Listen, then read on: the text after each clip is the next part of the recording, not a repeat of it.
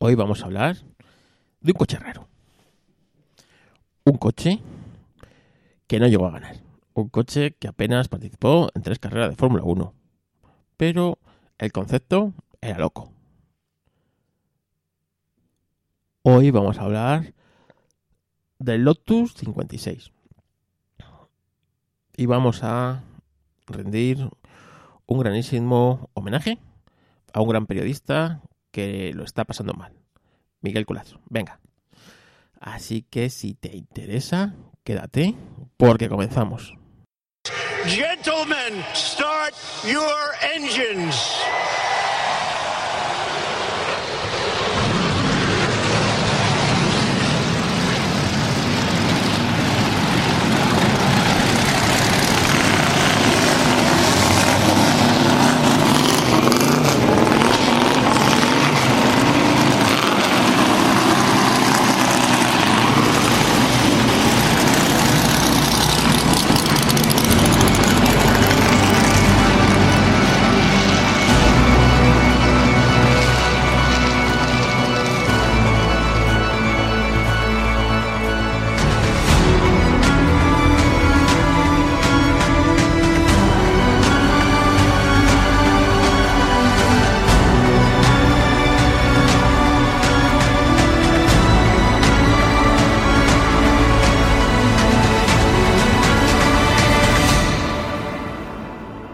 Lo hago yo, porque quiero y porque puedo, y no me lo patrocina nadie.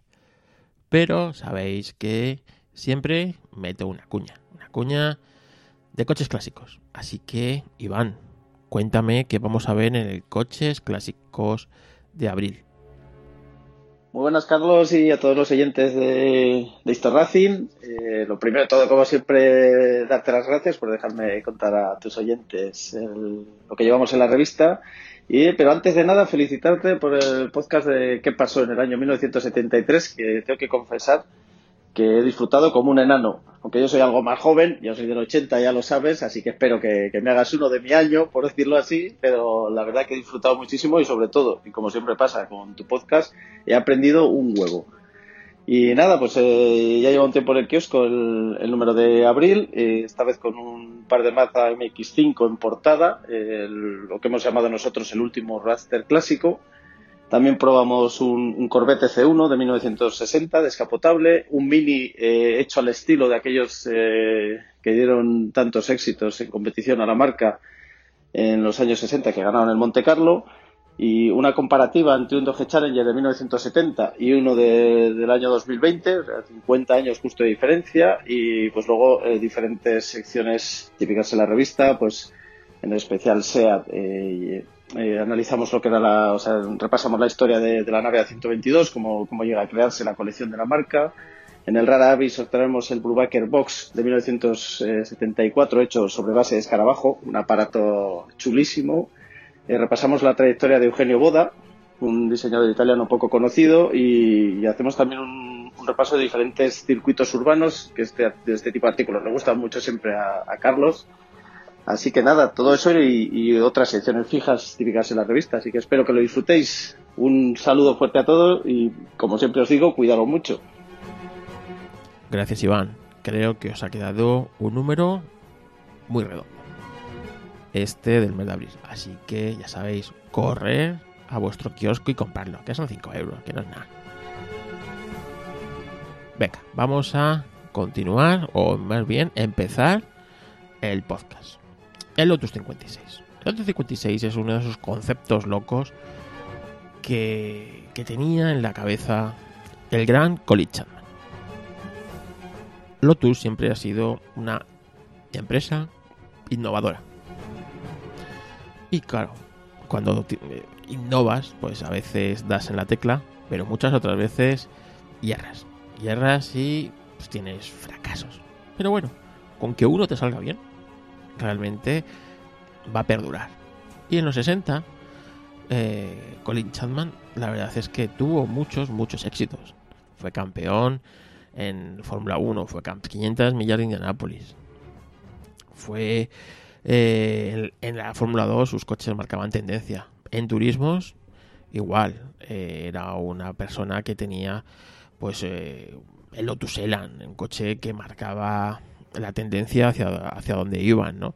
Estaba asociado con, con otros fabricantes, con Ford, para, por ejemplo, el Lotus Cortina, ¿no? Era una cosa realmente impresionante. Hoy día no me imagino una compañía tan dinámica como Lotus en el campo de, eh, del motorsport. Por eso yo creo que hasta los fracasos de la Lotus son dignos de darles un pequeño repaso. Y este podcast, poco más ligero que el anterior, que duró tres horas, pues, eh, pues os traigo este, el Lotus 56. Un coche que realmente en la Fórmula 1 sí se puede eh, definir que es un fracaso. Pero bueno, en el, en el fondo era un coche que aunaba una serie de ideas locas. A veces chocaban frontalmente contra los reglamentos y contra el espíritu de la norma. Entonces, yo creo que también eso fue parte del fracaso de este coche.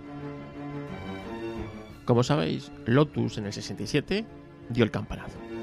Dio el campanazo y se sacó de la manga el Lotus 49, en asociación con Ford, que hizo uno de los motores más maravillosos de la Fórmula 1, el DFV.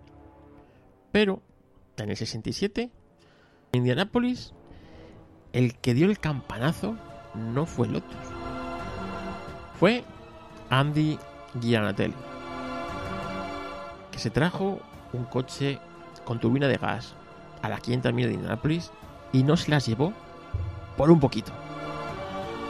Este coche pues, es un coche de esos rojos con pegatinas de STP. Pero es un coche, digamos, raro, rechoncho, asimétrico. Sin duda, este coche no había pasado por las manos de Colin Chapman. Pero a Colin Chapman le gustó el concepto. Y no era la primera vez, ¿eh? No era la primera vez que se traían turbinas de aviación a Indianápolis. Y a Indianápolis no le hacían excesivamente gracia que coches propulsados por turbinas fueran, bueno, participaran en iguales de condiciones que otros coches, pues con un motor, digamos, tradicional. Había habido otros intentos anteriores. En el, en el 62, el Track Burner, era un coche con turbina. Y también, bueno, no había tenido tanto éxito. La idea original era que esa turbina impulsara el vehículo. Pero el reglamento obligaba que el coche fuera movido por sus ruedas. Por lo tanto, había que hacer un mecanismo para, eh, bueno, pues que el, eje de esa turbina pasarlo pues a, a las ruedas. No era un mecanismo complicado, realmente pero eh, tenía varios problemas. El concepto, en el 62, más o menos se quedó ahí. Pero eh, Gianatelli realmente se interesó por él. Y bueno, pues utilizando un chasis, así como os he dicho yo, un poco rechoncho y tal, metió una turbina ST6B de Pratt Winnie que bueno, pues que era una turbina mm, pequeñita de aviación con la que eh, se equipaba muchos turbo, turbohélices de, la, de la época. Y pilotado por un veterano piloto como Parley Jones, el STP Paxson Turbine estuvo durante todo el mes de mayo del 67 acechando y amenazando con ganar la carrera. El coche fue apodado el Silent Sun, el silencioso Sun. Clasificó en segunda fila. Pero cuando se bajó la bandera verde, el coche no tardó en ponerse en cabeza. Va la atención porque no era un coche tan ruidoso como sus, eh, sus compañeros de pista. El coche iba silbando. Y ya os digo que dominó la carrera todo el día. Y solo cuando quedaban 8 millas le falló un cojinete en el coche y tuvo que ceder el liderato. Si no, se hubiera llevado fácilmente las 500 millas de Indianápolis. Sin duda, Esto, pues, eh, encendió la luz en la cabeza de Colin Chapman y dijo, ostras, pues vamos a intentar repetir este éxito, pero vamos a hacerlo bien, porque este coche es asimétrico. El piloto va como pilotándolo a la derecha y la turbina va a la izquierda. Un coche, digamos, un concepto un poco raro. El reparto de pesos era raro. Colin Chapman y su equipo se pusieron a trabajar en integrar esa turbina en un coche. Un coche totalmente nuevo. Con conceptos que veríamos posteriormente en el famoso Lotus 72. Para empezar, el coche no era una especie de cigarro. No, era un coche con un diseño en cuña. Y eso ya llamaba mucho la atención.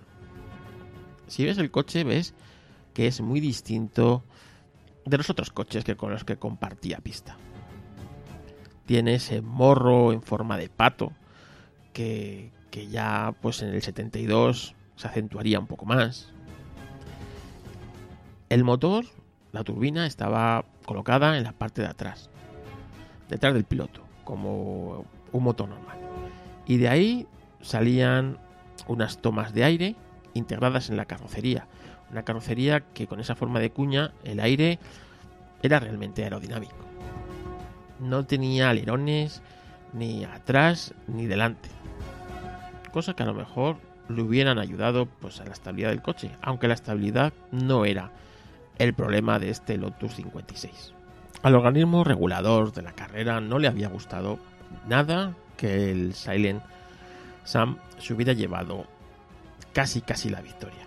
Y para el 68 había puesto muchas eh, trabas a estos monoplazas con motor de gas o de turbina de gas. Entre ellos había reducido drásticamente el tamaño de la entrada de aire. El otro 56 compensaba esta carencia ¿no? en la toma, que el motor entregaba menos potencia, mejorando la aerodinámica con respecto al vehículo que os he hablado antes, el Silent con una aerodinámica muchísimo más estudiada que este, un mejor reparto de pesos y sin duda un mejor comportamiento del coche. Pero realmente el año 68 no fue un buen año para Lotus, ya que su piloto estrella, Jim Clark, se había matado en una carrera de Fórmula 2. Lotus se presentó en esta edición de las 500 millas de Indianápolis con cuatro pilotos. Graham Hill, Joe Leonard, Art Pollard y Mike Spence, ya que, bueno, eh, Jim Clark se había matado, así que pues eh, necesitaba un sustituto. Infortunio quiso que Mike Spence, durante los entrenamientos, perdiera el control del coche y chocara contra el muro. La rueda le golpeó la cabeza y Mike Spence murió. En diferencia con el año anterior, las restricciones sí habían afectado a estos vehículos y ya no tenían esa ventaja que tenían respecto a vehículos, digamos, convencionales. Si bien Joe Leonard se llevó la pole position con el Lotus 56 y la turbina. El coche realmente no era tan rápido ni tan brutal como el año anterior. Aún así, los coches sufrieron bastante para pues durante la carrera. Damon Hill tuvo un accidente y se estrelló. El, 56 de Polar de repente pues eh, tuvo un fallo mecánico y empezó a perder posiciones y tuvo que entrar en boxes y abandonar. Y Leonard estaba conduciendo el monoplaza y estaba luchando por las primeras plazas. Cuando a cuatro vueltas del final, eh, el eje de la bomba falló y el coche se vino abajo y tuvo que abandonar. Realmente, eh, bueno, podía haber ganado la carrera con, con este coche, pero no fue. Y para el año siguiente eh, se prohibieron directamente los coches con turbina de gas. Porque eran peligrosos, iban en contra de la, mm, del espíritu de lo que es una carrera de coches y, no, no, eh, tenían que tener los coches un motor convencional. Nada de turbinas a reacción, de aviación, ni cosas parecidas. Así que nuestro ingeniero favorito, Colin Chapman, pensó que si hacía una serie de modificaciones, a lo mejor estos coches podrían valer para ciertos circuitos de Fórmula 1 y marcar la diferencia. Este coche sería impensable meterlo en el Jarama, por ejemplo, y hacer buenos tiempos. Pero había otra clase de circuitos en los que este coche a lo mejor podría marcar la diferencia. En el primer Gran Premio, en el que el Lotus 56B, que es la versión de Fórmula 1, debuta en Europa, es en el Gran Premio de Holanda del año 1971. Jackie había hecho la pole position en este año 71 con el Ferrari. Era el hombre a batir. Pero la sorpresa la iba a dar el Lotus 56, que por problemas tuvo que salir desde detrás de la parrilla por problemas mecánicos. Pero enseguida, al poco de la salida, el coche ascendió hasta la décima plaza. Un error de su piloto, Dave Walker, le dejaría fuera de la carrera tan solo cinco vueltas después. Y es que se pasó de frenada en una curva y siguió recto. El abandono en el día del debut del Lotus 56B. No era tan extraño este abandono, ya que el coche no solo era revolucionario pues por, por tener un motor a turbina, sino también porque era el primer monoplaza con cuatro ruedas motrices y en la lluvia, ya que estaba lloviendo, tenía cierta ventaja. El motor giraba a 35.000 revoluciones por minuto y daba unos 570 caballos. Nada comparable con lo que tenían los otros monoplazas. Pero claro, el manejo del coche no era sencillo. Para empezar, no disponía de caja de cambios. Bueno, sí tenía una caja de cambios, es decir, conectado y desconectado con el embrague y la caja de cambios lo único que hacía era meter marcha adelante o marcha atrás. Ya está. Pero no existía una caja de cambios al uso. El embrague solamente conectaba y desconectaba la turbina del eje. Nada más. El resto, todo se lo llevaban las 35.000 revoluciones que era capaz de entregar esta turbina. Todo lo demás había que hacerlo en acelerador y freno. Nada más. Entonces los frenos no siempre eran capaces de aguantar el empuje y bueno, pues todo lo que supone una carrera. Como os digo, los frenos se recalentaban, que era demasiado. Y estamos hablando de frenos normales. Aquí los frenos de carbono no existían. Las ventajas que tenía esta turbina es que costaba 23.000 libras de la época. Y una de las ventajas es que no necesitaba ser reparada tras la carrera, como un motor Ford Cosworth normal. Realmente, esta turbina solo había que tocarla a las mil horas de uso. Es decir, que en condiciones normales podría aguantar como 5 o 6 temporadas sin tocarse. Los que han pilotado este coche decían que su manejo era muy complicado, ya que tenía mucho lag en el momento que tú dabas gas a la turbina, tenías un indicador en el cuadro en el que te indicaba cuánta potencia estaba entregando. Un 20%, un 30%, un 40%, un 50%, un 60%, un 80%, un 100%.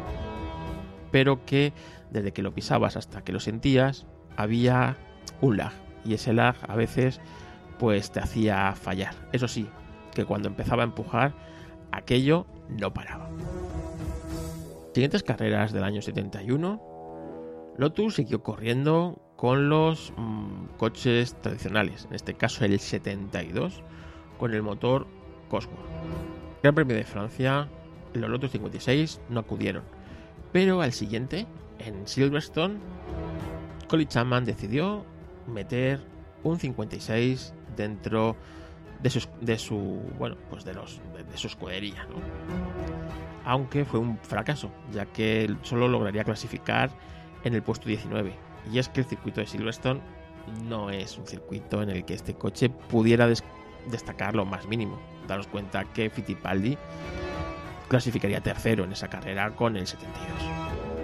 Pero teníamos el Gran Premio de Italia, en Monza. Allí podría tener su oportunidad este coche. Las largas rectas de Monza, la velocidad que se eh, produce en Monza. Y apenas tiene frenadas. Así que quizás esta pudiera ser una carrera propicia para este 56B. Colin Chapman decide poner este coche en manos de su mejor piloto, de el brasileño Emerson Fittipaldi. Pero Emerson no logra hacerse bien con este coche y realmente clasifica en el puesto 18, al fondo de la parrilla. Aún así, el talento de Emerson hace que el coche finalice la carrera y finalice en el puesto octavo, a una vuelta del ganador. Fittipaldi no estaba a gusto con el coche. Y ya Colin Chapman vio que este coche no iba a gastar más tiempo ni dinero en evolucionarlo, que el futuro estaba en el 72 y en sus evoluciones. Así que Colin Chapman había dado la sentencia de muerte a este coche curioso. Ante el coche era lo suficientemente raro como que la empresa Mattel hiciera de él cientos de miniaturas. Y es un coche realmente mítico en las 500 millas de Indianápolis, aunque en la Fórmula 1 pasa más o menos desapercibido, aunque sin duda es uno de los diseños más bonitos y audaces que se han visto en los circuitos europeos. Sin duda, un coche que merece un Histo Racing por lo curioso y lo arriesgado de su diseño, de su mecánica y de su integración. Solo a un genio como a Colin Chapman se le ocurriría intentar triunfar con este coche, el Lotus 56B. ¿Qué? ¿Conocéis la historia del 56? Es un coche que seguro que habéis visto. Como os digo, es bastante famoso en su versión Indianapolis. En su versión Fórmula 1 es un coche que no todo el mundo conoce. Sin duda es un diseño, a mí me parece de los más bonitos. No es un diseño, digamos, tan especial como el de otros coches, pero sí es un diseño bonito y sobre todo rompedor con la época. Una lástima que bueno pues que Lotus no quisiera seguir evolucionando este coche aunque sí es cierto que el que llevara una turbina quizás no era lo más mm, lo mejor de este, de este vehículo. Aunque bueno lo compensaba con la tracción integral que luego también se prohibiría. En los coches de Fórmula 1 los coches Fórmula 1 deberían tener tracción trasera hasta el día de hoy. Estoy seguro que habéis visto alguna miniatura del, 56 en su versión Indianapolis, con ese color rojo tan característico, la publicidad de SDP e incluso algunos con la rueda delantera en color amarillo fosforito.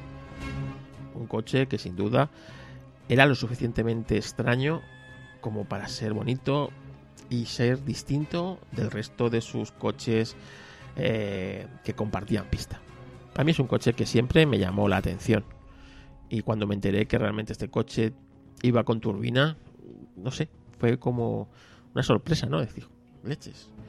Este coche que de pequeño tanto me había llamado la atención, pues no era un coche tan coche, era casi más un avión que un coche. Así que curiosa la historia del Lotus 56. Bueno, pues ahora os voy a dejar un audio que he grabado con mi amigo Luis Horacio. Luis Horacio, que le conocéis de otros podcasts, es argentina, desde Argentina. Y bueno, pues eh, os va a explicar quién es Miguel Colazo. Miguel Colazo ha ayudado a hacer alguno de los podcasts que habéis escuchado, de las fechas de plata, y también tengo material pues para futuros podcasts como el de Fangio. Miguel no lo está pasando bien. Así que, bueno, os dejo con la conversación que tuve con Luis Horacio y luego os cuento.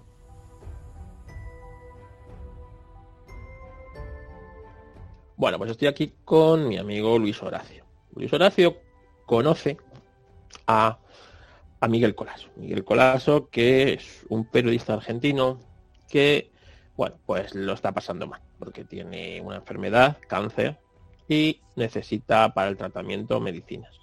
Medicinas que, bueno, pues eh, no sé cómo está el tema en Argentina. Así que me he traído a un amigo en común, que lo conoce allí, a Luis Horacio, que ya todos le conocéis. Buenas tardes, Luis Horacio. Hola, Carlos, ¿cómo estás? Buenas tardes. Para que nos cuente un poco quién es Miguel y bueno, y por qué es una persona tan entrañable y que nos ayuda aquí en Histo Racing con lo que puede. Ok. Bueno, Miguel, eh, Miguel Eduardo Colazo es un periodista de la ciudad de Córdoba. Del, motor, ¿no? Exactamente, del motor. Eh, ¿Desde, ¿Desde cuándo? ¿Desde cuándo es periodista? Desde los 16 años. Cuando no existía. Claro, cuando no existía la carrera de periodismo, él ya era periodista. ¿Por qué? porque de chico, de muy chico, apenas empezó a, leer y a escribir, empezaba a consumir este, revistas que llegaban muy a cuenta gotas, porque él no vivía en Ciudad de Córdoba capital, sino vivía en una localidad que se llama Almafuerte, y este, empezaba a, leer este, eh, revistas de automovilismo. Y se empezó a apasionar con eso. Además el Papa eh, que le compraba esas revistas, era un fanático del automovilismo, tan es así que en el día de su nacimiento se largaba la, no se largaba, pasaba por Alma Fuerte eh, eh, la, mítica Buenos Aires Caracas. Y aún así, sabiendo el, papá de Miguel que él iba a llegar al mundo, eh, no pudo con su genio y, fue con un grupo de amigos a ver pasar a los autos, o sea, Fangio, a Marimón, Galvez, eh, las estrellas del TC de, esa época en Argentina.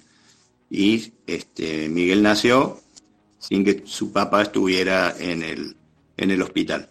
Eh, él lo cuenta eso no con resentimiento, sino con, orgullo, ¿no? Por, por la pasión de su, de su papá que, que él se la transmitió a él. Bueno, yo me imagino hacer esto hoy día y acabas en, acaba en divorcio directamente. Pero, ¿de, qué año estamos hablando? ¿De los años 50? ¿Años 40? Años 40, sí. ¿no?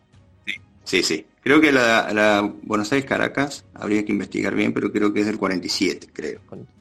O sea, antes de que la Fórmula 1 como tal estuviera inventada, que es una tontería, porque la Fórmula 1 ha habido toda la vida, ¿sabes? La, eh, los años 30, los años 20, era, pero bueno, eso eso dará, eso dará para otro podcast futuro.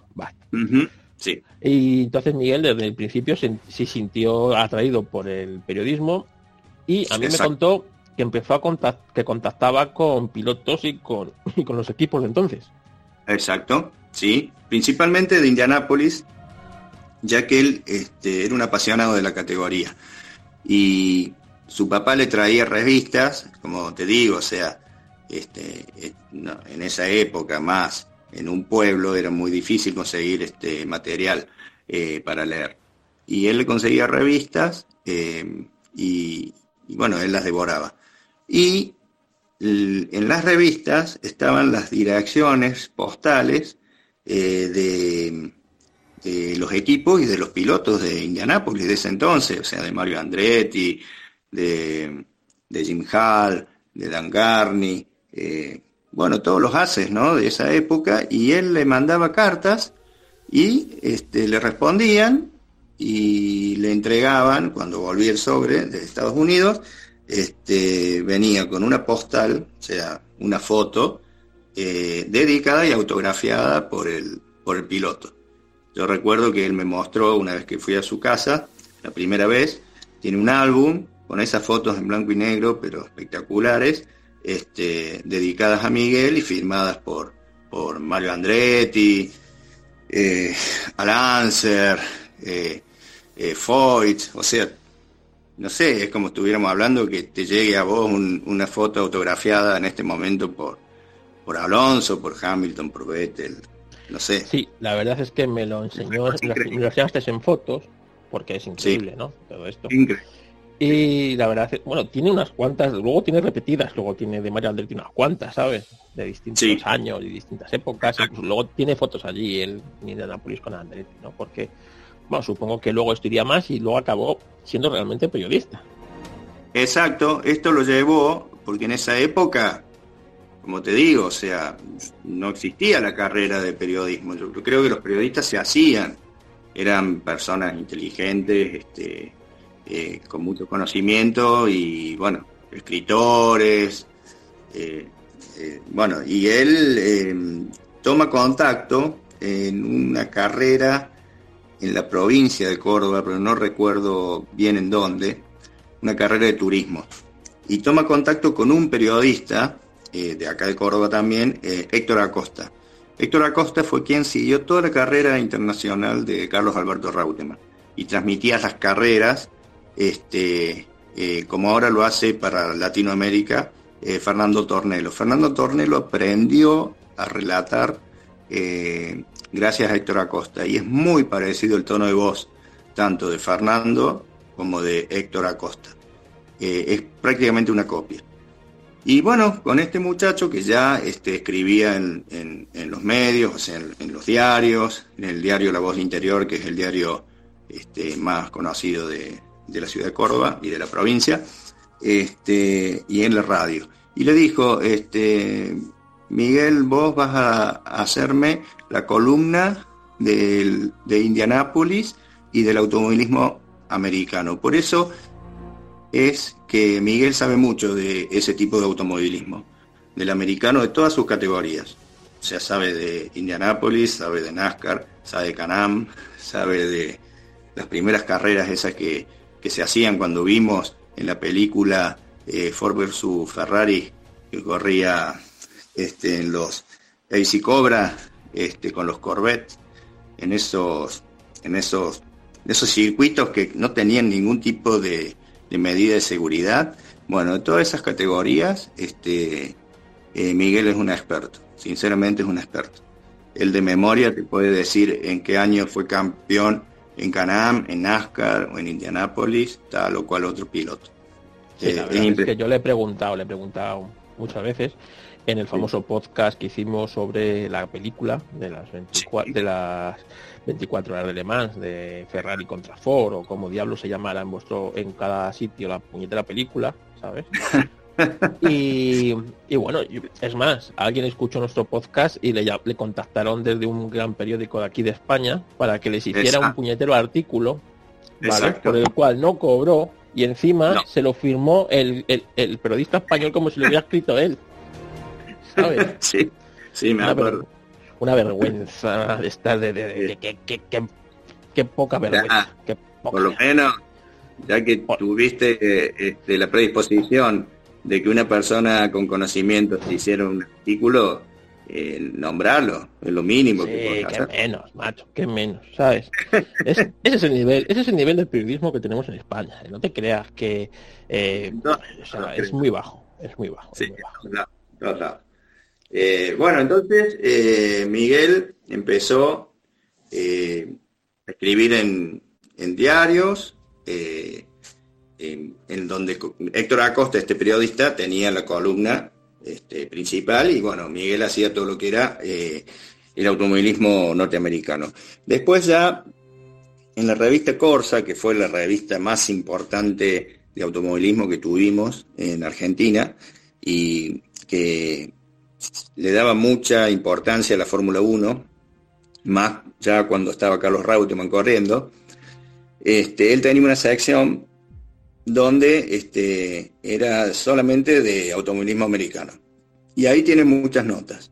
Y también empezó a, escribir eh, sobre Fórmula 1 y, rally también. Tiene una nota muy linda de, los grupos B. Yo tengo esas revistas porque las pude ir comprando en casas de, de compra y venta de revistas y las tengo, este, donde están todas las notas de, de Miguel Colazo.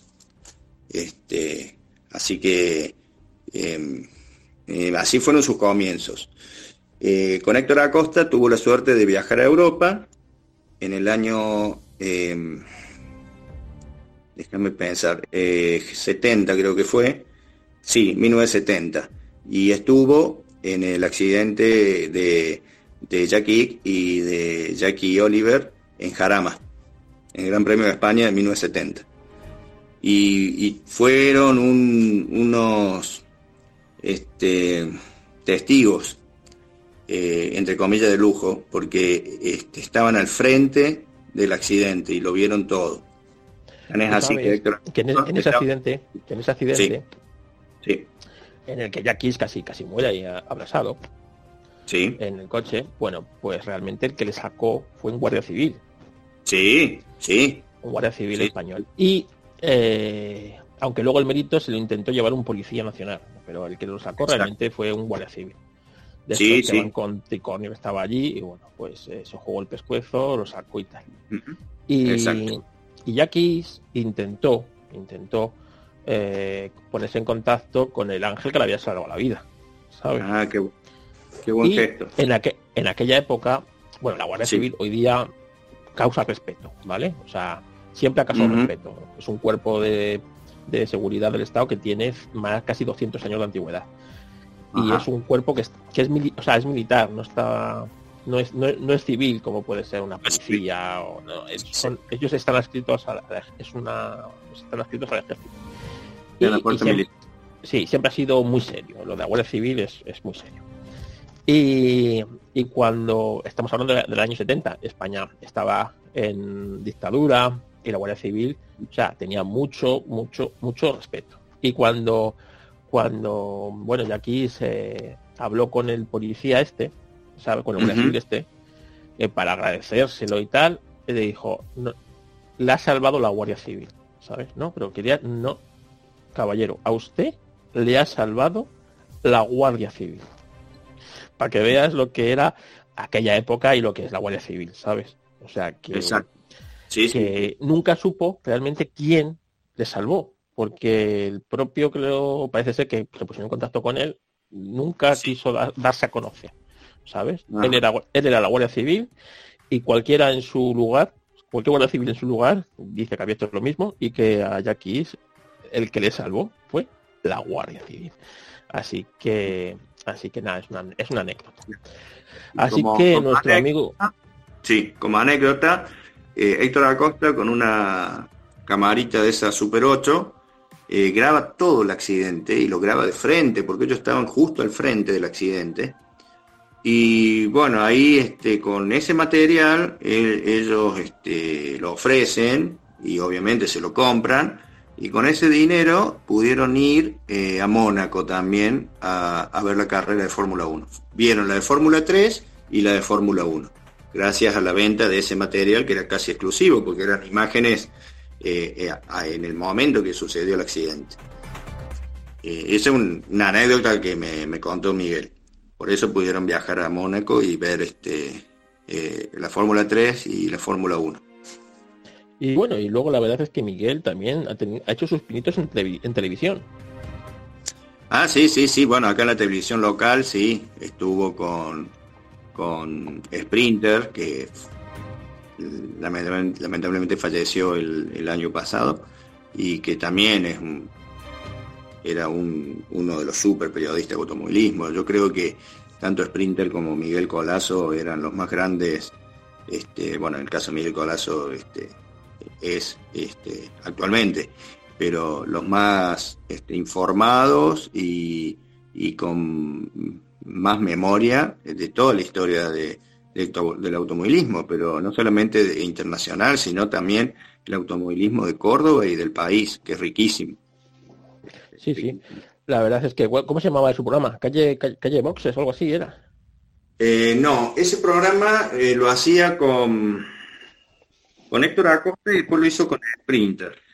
No sé cómo se, llamaba Motor Total, o ya lo tendría que leer bien y saber cuál era ese, cuál era el nombre exacto del programa. Pero sí, sí, salía por televisión, este, eh, Miguel. Y bueno, después, eh, él mientras eh, se desempeñaba como periodista, empezó a estudiar medicina, porque él es, este, es médico, psiquiatra. Y este, para un diario de Buenos Aires, que creo que era la prensa, eh, lo habían eh, contactado, ya que él era, ya se había hecho conocido, no era súper conocido, pero ya se había hecho conocido, y lo habrían contactado, ya que él era este, de Córdoba, para que este, montara guardia en la fortaleza de Oreste Berta y que le transmitiera al diario eh, los movimientos que él veía.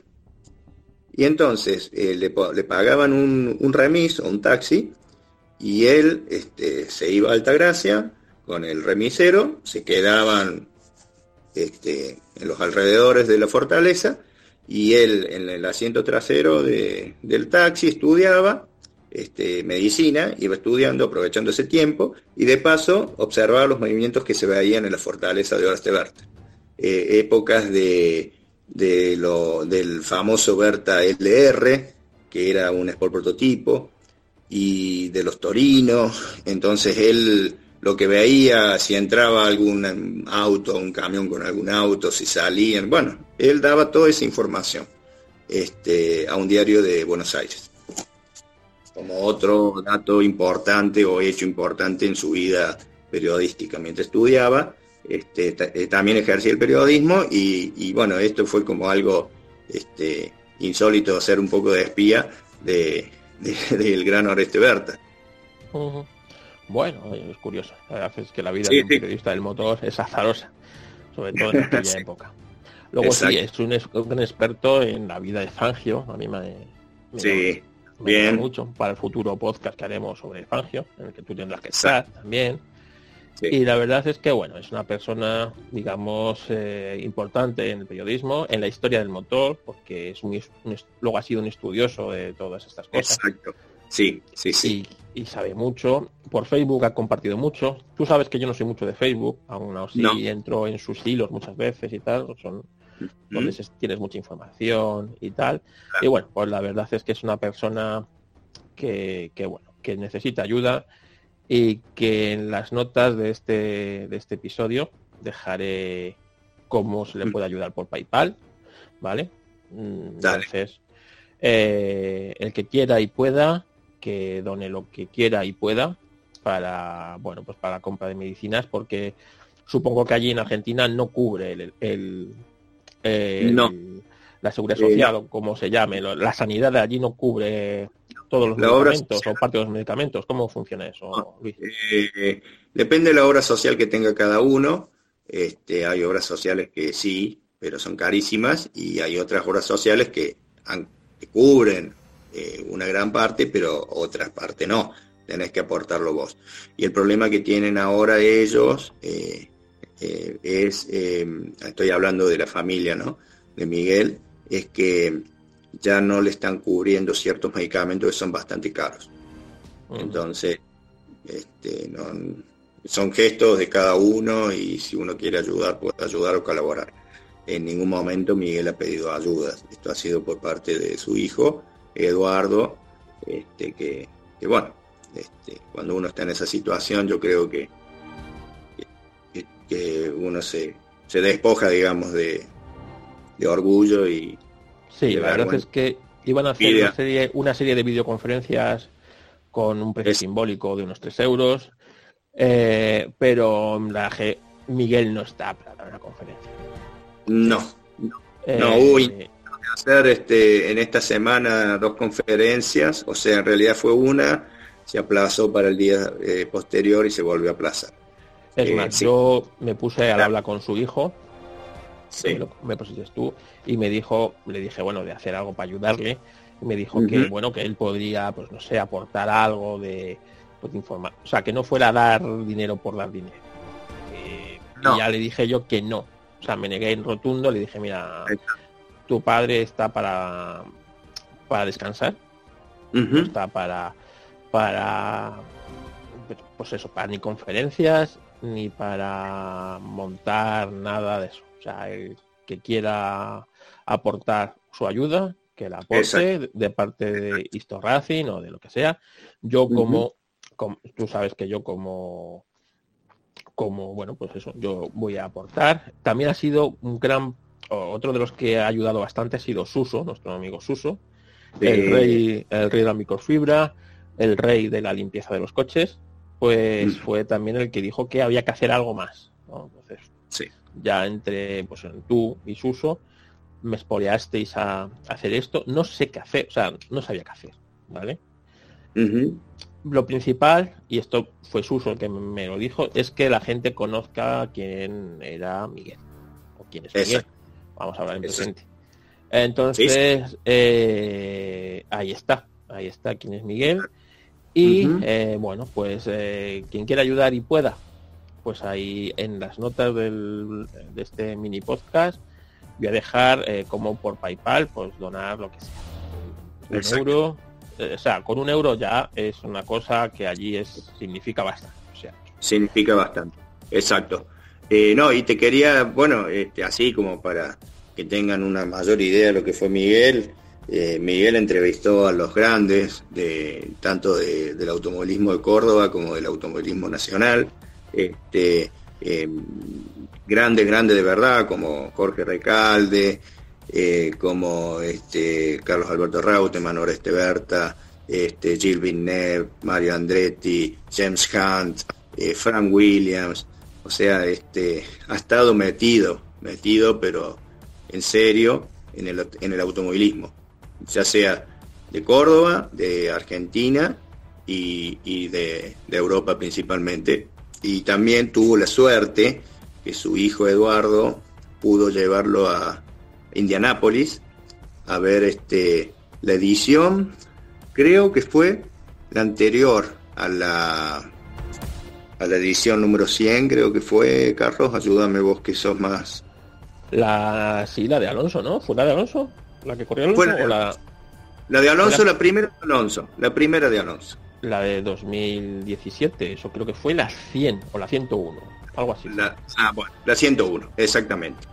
Y me di... Que para mí es un número, el número más bonito que hay, el 101. ¿eh? 101. Bueno, me contó que la pasó, dice que todo lo que él había estudiado, leído, eh, Después, con el tiempo y esto, el YouTube y todo, ver videos y qué sé yo, eh, pudo verlo en el Museo de Indianápolis. Los famosos Raster, eh, los autos de, más icónicos de, de Foy, de Anser, eh, Dan Garney, bueno, de, todos esos grandes pilotos de, de Indianápolis, estar ahí, se sacó fotos, vos las has visto, en su Facebook están eh, con Mario Andretti, con Takuma Sato, con este Alancer, con no sé, estaba eh, feliz de la vida y eh, fue invitado especialmente por el Junco Racing, ya que él es como un padrino deportivo de Ricardo Juncos. Que fue la, creo que fueron dos veces nomás que corrieron en Indianápolis. Esta fue la primera vez que el equipo Juncos el argentino Ricardo Juncos pudo correr eh, las 500 millas y, estuvo en el box de ellos. Así que vivió eh, desde adentro eh, esa, esa, esa, competencia que debe ser impresionante. Es toda una semana, creo que me contaba, de, acontecimientos y de, de, todo tipo de relacionados al automóvil. Me confirmo, me confirmó su hijo que el equipo Juncos está ayudando. Sí, sí, le está ayudando, exactamente. Sí. Cosa que eh, honra al equipo al equipo Juncos. Así que nada, si solamente era para eso, para poner a nuestros escuchas quién era eh, o quién es Miguel. y, bueno, y, bueno, y pues ahí está, por ayudar. Y nunca está de más ayudar a alguien que lo necesita más que tú. Así que Así que a ninguno nos sobra en estos tiempos duros, pero... cualquier, cualquier, aporte que uno pueda hacer será bienvenido por la familia. Así que nada, gracias Luis por... Por, Carlos. Eh, nada, por ponerme en contacto, por todo, por tus aportes. Eres muy grande, ya lo sabes. Eres parte de esto Racing. Sí, yo ya me Racing, ¿eh? ¿Eh? Eres el Racing. Y nada, ya, pronto, pronto, pronto haremos el de turismo carretera que tanto te gusta. Uh, sí, sí, ese tenemos que hacerlo. Dame tiempo y me pongo a estudiar. no, no estudies, no estudies, no estudies, que ya tengo, ya tengo voluntarios para ello.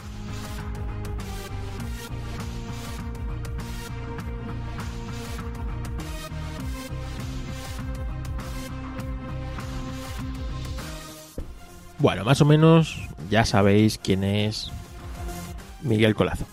Así que eh, si queréis eh, donar algo, pues en las notas del episodio os voy a dejar notas su PayPal. Yo, de parte de todos vosotros, voy a hacer una pequeña aportación. Así que el que quiera, que la haga. Sin más, yo creo que, bueno, pues a mí me habéis ayudado con compras en, en Amazon.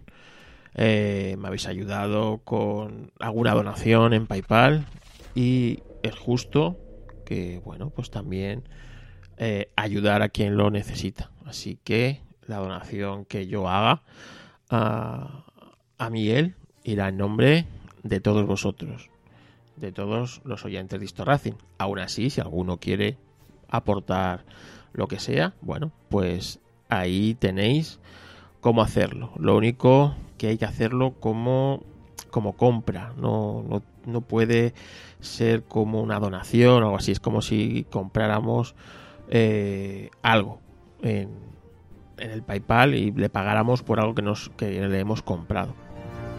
Así que os dejaré unas capturas que, que sacó Suso Corrales, desde aquí, gracias Suso y bueno, pues el que quiera hacerlo, ahí lo tiene. Así que hasta aquí este podcast, como veis, mucho más ligero eh, que el anterior. Eh, gracias por el feedback que me habéis dado en el podcast anterior. Hay una errata bastante gorda. Hay bastante gorda. Y es que no sé por qué en algún, punto de la grabación empecé a decir que Cerver era el cuñado de, de cuando era Bill Twist. ¿vale? Otro piloto francés, pero, pero no era, no era Cerver. Pero bueno, eh, sé que muchos lo sabéis, así que eh, está eh, a corregirlo. Aún así, el esfuerzo que me llevó a hacer ese podcast ha merecido con mucho la pena. Gracias por todo el feedback. Gracias por estar ahí. Como os digo, esto no me lo patrocina nadie, lo patrocino yo mismo. Así que desde aquí, foto Carlos Castillo, fotografía y vídeo social. Que sí, que ahora no hay bodas, que ahora no hay nada. Pero bueno, yo os lo digo, por si algún día, oye, necesitáis un fotógrafo de bodas, ya sabéis. Ahí está, foto Carlos Castillo. ¿Necesitáis un fotografía vídeo de empresa? Fotógrafo corporativo. Así que ahí está, ahí está. Os estoy taladrando la mente, lo sé, pero bueno, esto es así. Así que gracias por escuchar Histo Racing y por hacer feliz a este humilde podcaster. Ah, y que si vais a comprar, utilizar el enlace afiliado de Amazon de Racing, que eso siempre ayuda.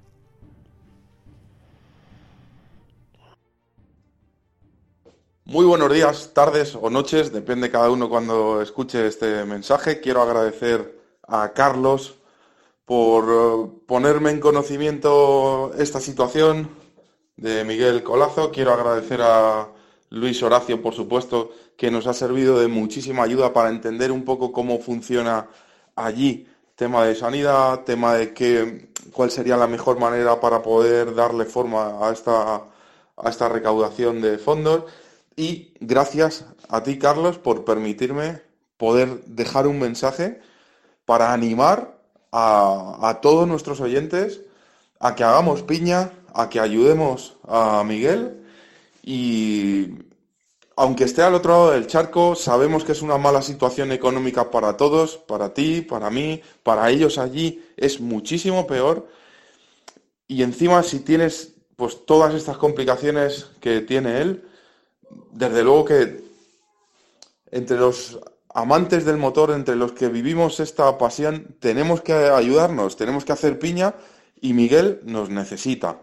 Así que 50 céntimos, 1 euro, 100 euros, 50, 10 euros, lo que sea, todo será poco para ayudar a un compañero de pasión al que no conocemos, no tenemos el gran placer de conocer en persona, pero que ahí queda su trabajo, ahí queda su labor y es una manera en la que podemos colaborar, pues oye, Dios quiera que le quede muchísimo tiempo de vida y que ese tiempo sea de calidad, pero necesita medicina y si podemos hacer algo, desde luego, hay que hacerlo, hay que hacerlo, porque es uno de los nuestros. Así que, sin más, gracias Carlos por poner a disposición, por lanzar este mensaje, gracias Luis Horacio y a todos los que aún no lo sabéis, pero vais a hacer una, una aportación en nombre de Histo Racing, como muy bien y muy generosamente ha dicho, ha dicho Carlos. Así que sin más, os animo a, a colaborar con la causa porque es noble y es justa y se lo merece.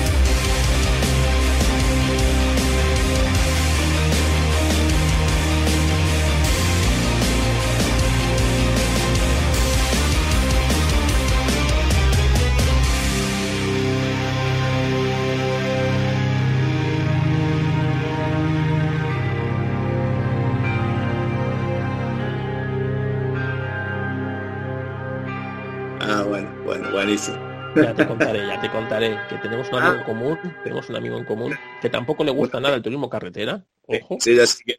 Ya sé que... Pero que, me, dice... hizo, me hizo conocer esto Racing. Ese, ese mismo, ese mismo, que empieza por fe y acaba por B. Ese, pues que es muy grande también.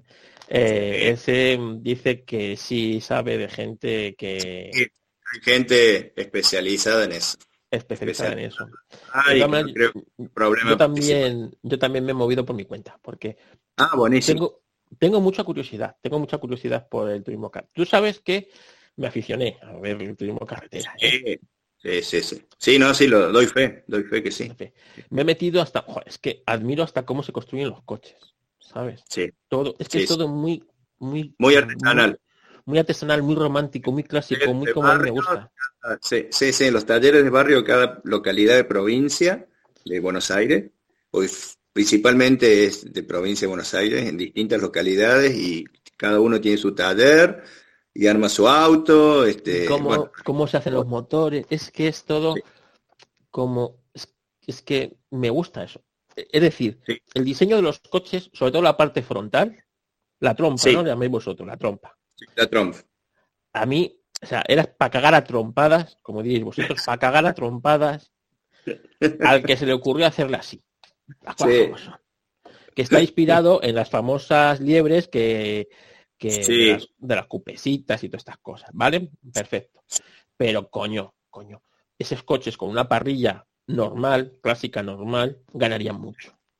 Sí, sí, sí, Ganarían mucho. Pero quitando eso, ¿sabes?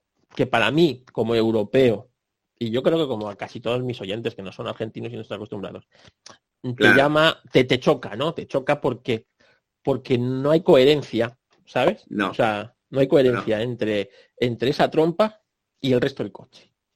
Sí. Es como si pones el frontal de un 911 en una berlina, en una berlina, y tú dices, no, no cuadra. Hay algo que no encaja. Lo que pasa es que si no le hacen esa trompa, eh, esos autos, actualmente estos autos, eh, no andarían, no doblarían, no, no, no, andarían en recta. Anteriormente, vos has visto imágenes del, cuando que aumenté de Nasif Estefano, que falleció en un gran premio en la trágica temporada del 73, que fue trágica en todo el mundo. Este, ese Falcon eh, eh, tenía un poquito más, o sea, si bien tenía una trompa aerodinámica, pero tenía una pequeña parrillita adelante, dos faros este, embutidos, porque se corría de noche también, eran como más lindos. Eran como más lindos. Pero bueno, sí, así, son así. El otro día, este, el otro día vi yo estaba viendo, o sea, estaba informándome sobre el turismo, sobre la historia, porque me, o sea, me, ahora me gusta ver las carreras, las ponen por YouTube, ¿sabes? Sí. La veo, paso la tarde del domingo, me divierto con la lucha, me, divierto mucho con los comentaristas, es decir, eh, si no si la, narración no fuera tan apasionada como, como se hace, perdería también un poco, ¿sabes? Perdería, ah, sí, perdería mucho, sí, sí. Pero y sin gente, porque lo lindo del turismo carretera es que la gente se, se, instala en el autódromo este, días antes, eh, varios días antes, y la gente que lleva la carpa y hacen los asados, eh, no dentro del autódromo obviamente, pero los alrededores, es muchísima y gente que hace miles de kilómetros para ir a ver una carrera de turismo carretera. Este, es, una categoría eh, que mueve, es como el fútbol nuestro, digamos, es muy apasionado. A la que a mí me gusta, pero no soy, yo creo que vos conocés más que yo, siendo argentino. Eh, sí, sí, seguro, seguro, sí, seguro que vos conocés mucho más que yo siendo argentino. Pero tiene una historia muy rica que empieza eh, con las cupecitas. Sí, bueno, pues el otro día... Las cupecitas, haciéndolas más livianas, preparándole el motor. Eh, yo no sé cómo hacían para correr con esos autos, ¿no? Eh, volante, volante a la derecha, porque eran importadas. el, otro día informándome, pues claro, yo siempre había, estaba, claro, yo esto que me, yo me he aficionado hace dos años, no más, ¿eh? O sea, para mí todo, es muy nuevo. Y yo, claro, yo llevaba escuchando el TC Mouras, TC Mouras, TC Mouras. Sí. Hasta que la semana pasada o, hace dos semanas descubrí quién era Mouras. Sí, fue, era, como la, era como Ayrton Senna del turismo carretera. Claro, claro. ¿Sabes? Que se mató en el 92 en, en Lobos. Sí, sí. ¿Sabes? Con un Chevy, un Chevy muy bonito, las cosas como son. ¿Sabes? Sí. y, la verdad es que digo, coño, o sea, yo cada día, para que veas que yo descubro, o sea, me pongo aquí y descubro cosas apasionantes, ¿no? O sea, de decir, coño, si esto el TC Moura del TC Moura, que llevo dos años escuchándolo, ¿sabes? Sí. Es, por, es en honor a, Roberto Mouras, que fue un piloto, fue un piloto que con tres campeonatos de turismo carretera y que era pues, como un ídolo, ¿no? En, la zona y que se mató yendo, yendo líder de la carretera, de la carrera. Sí, sí, y en una época muy, muy peligrosa del turismo carretera en que corrían en, tu, en rutas directamente, en rutas abiertas. Claro. Y eso a mí, por eso, por eso a mí me apasiona. Entonces yo quiero a alguien que me cuente la historia, por qué, cómo se pasó de rutas a circuitos y, cómo empezó todo esto, ¿sabes? O sea, esto va, a ser, va a ser precioso el podcast, ya verás. Y quiero aficionar, porque quiero aficionar, quiero aficionar a, a la gente.